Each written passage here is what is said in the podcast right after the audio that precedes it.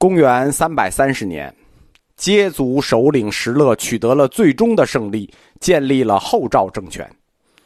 这种军事上的成功，皇帝慷慨的把一部分的因素归功于神僧佛图澄，啊，佛图澄也就谦虚的接受了。那这就不得了了，佛图澄被奉为国师，国之大宝，皇帝与家人们都积极的参加佛教活动。石勒之后，后续的皇帝石虎，他是中国版的嗜血的尼禄。精神变态、残暴，令人发指。他在历史上是一个有名的变态皇帝。即便如此，佛图澄的地位不光没有动摇，反而更加提高了。他被第二次加封为国师，他神僧的名声远震南朝，甚至极达了中国所知世界的边缘，就是印度本土。一些遥远的来自中亚印度地区的僧人证明了这一名声。数千的信徒跑来追随他，甚至有从印度本土跑来的。中国的南方佛教，它的主体是世人佛教，他从世人佛教出发，最后征服皇室，在都城形成皇室佛教，用了整整一个世纪的时间。与这个漫长缓慢的过程不同的是，北方佛教只在短短几年之内。就是这个野蛮人与汉人的杂居的世界里，佛图澄就征服了最高的统治者，形成了北方特色的皇室佛教。根据《高僧传》的记载啊，石勒跟他身边的羯族权臣，他们第一次接触佛教的时间是公元三百一十二年，大约啊，只不到二十年的时间里，佛教发展到了什么地步呢？《晋书·石勒传》说：“乐诸智子多在佛寺供养，就是直接就把皇子都放在佛寺里养大了。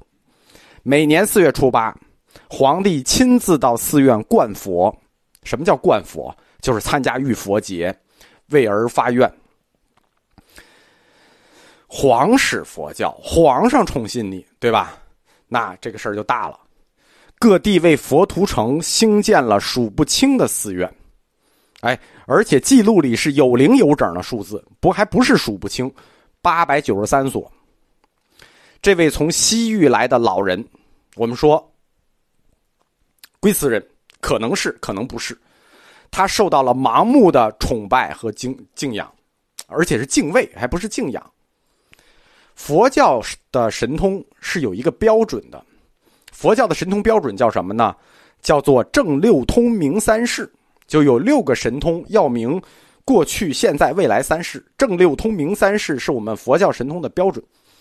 佛图澄大师就是我们已知的第一个达到这个标准的神僧，他早已经达到了这个境界，他可以预知前世、预知未来。所以他在中国北方被老百姓当做一个真正的神来看待，呃，不把他当人看，把他当神看。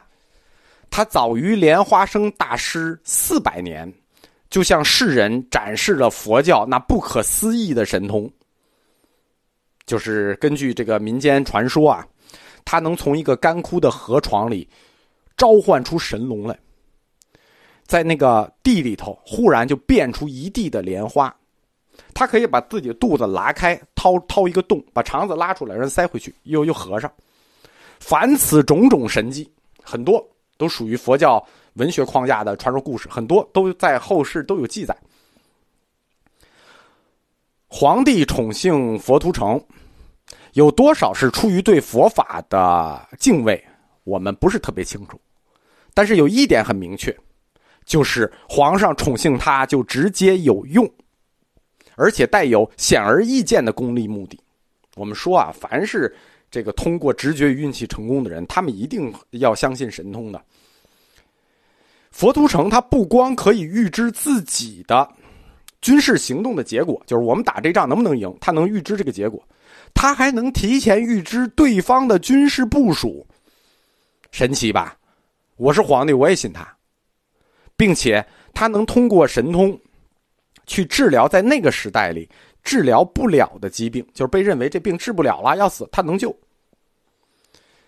佛图澄并非是那个时代唯一的神僧，但是他是那个时代最大的神僧，因为他这种神通的感召力，远震南朝，远播印度与中亚，一些具有神通的僧人就陆续的跑来汇集到他的周围，拜他为师。比较有名的，比如《晋书》里头记载过一个叫善道开，哎，这是我们本土法师啊，中国人，甘肃人，来自敦煌的善道开。他就修行辟谷，通过修行辟谷术，这实际是道家入手了啊。最后他通灵了，一日可行千里。这些早期有道术的神通的，也都跑到他身边来拜他为师，就是由道改佛了，就变成这个神僧了。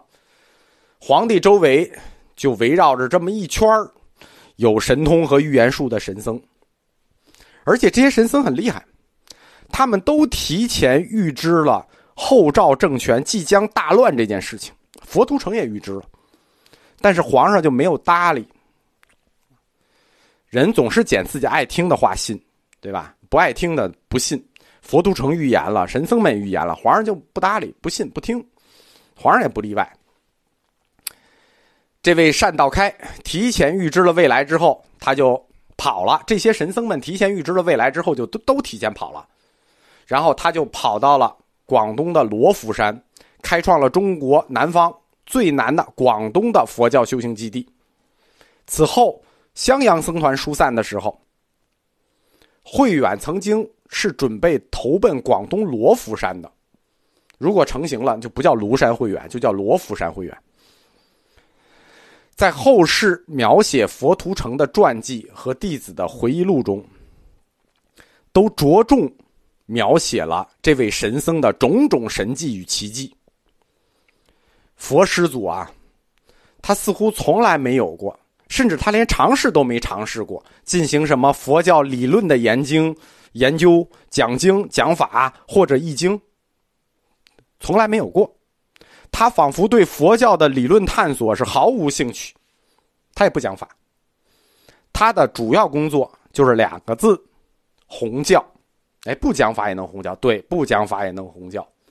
尽管佛图澄的传记，包括弟子的回忆录，都宣称师傅拥有无边的智慧，但是他似乎刻意的回避了去讲佛法。他只是通过神奇的法术，让统治者皈依佛教。统治者皈依佛教，就形成了皇室佛教。皇室佛教就对佛图澄的崇拜产生了一种加持力。让他吸引更多的老百姓、众生们加入佛教，借此拔救众生的苦难。皇室佛教牵头，加上庶民佛教，一直是此后北方佛教的典型架构。著名的汉学家 A.F. 怀特，他在《哈佛亚洲学报》上曾经发表过一个长篇，叫《佛图澄传》。在《佛图澄传》里，他是这么为。我们的师祖辩护的，他说：“如果佛图澄处在一个不是那么动荡、不是那么混乱的年代里，无疑他也将是一位杰出的易经家与理论大师。”那这个暗示就是说他不是喽。在佛图澄最有名的弟子就是释道安与竺法泰的回忆录中，他们以极极为尊敬的口气。屡屡提到他们的这位恩师，但是没有任何文字描述可以迹象和迹象表明，佛图澄的内心世界，或者是他们弟子的内心世界里，认为他们的老师是一个能阐发般若经义理的大师。看来，大家对佛图澄不能讲佛理这件事情是心知肚明的。神僧佛图澄，他的伟大。不在于佛教的理论，在于他不屈不挠的弘法工作。因为作为佛教徒，弘教、弘法、传教，永远是第一位的，比你在家研究义理要重要。佛图澄是中国庶民佛教的先驱，他是一位身体力行的弘法者。他选择了用最简单、最易行、最直接、最有说服力的方式去弘教。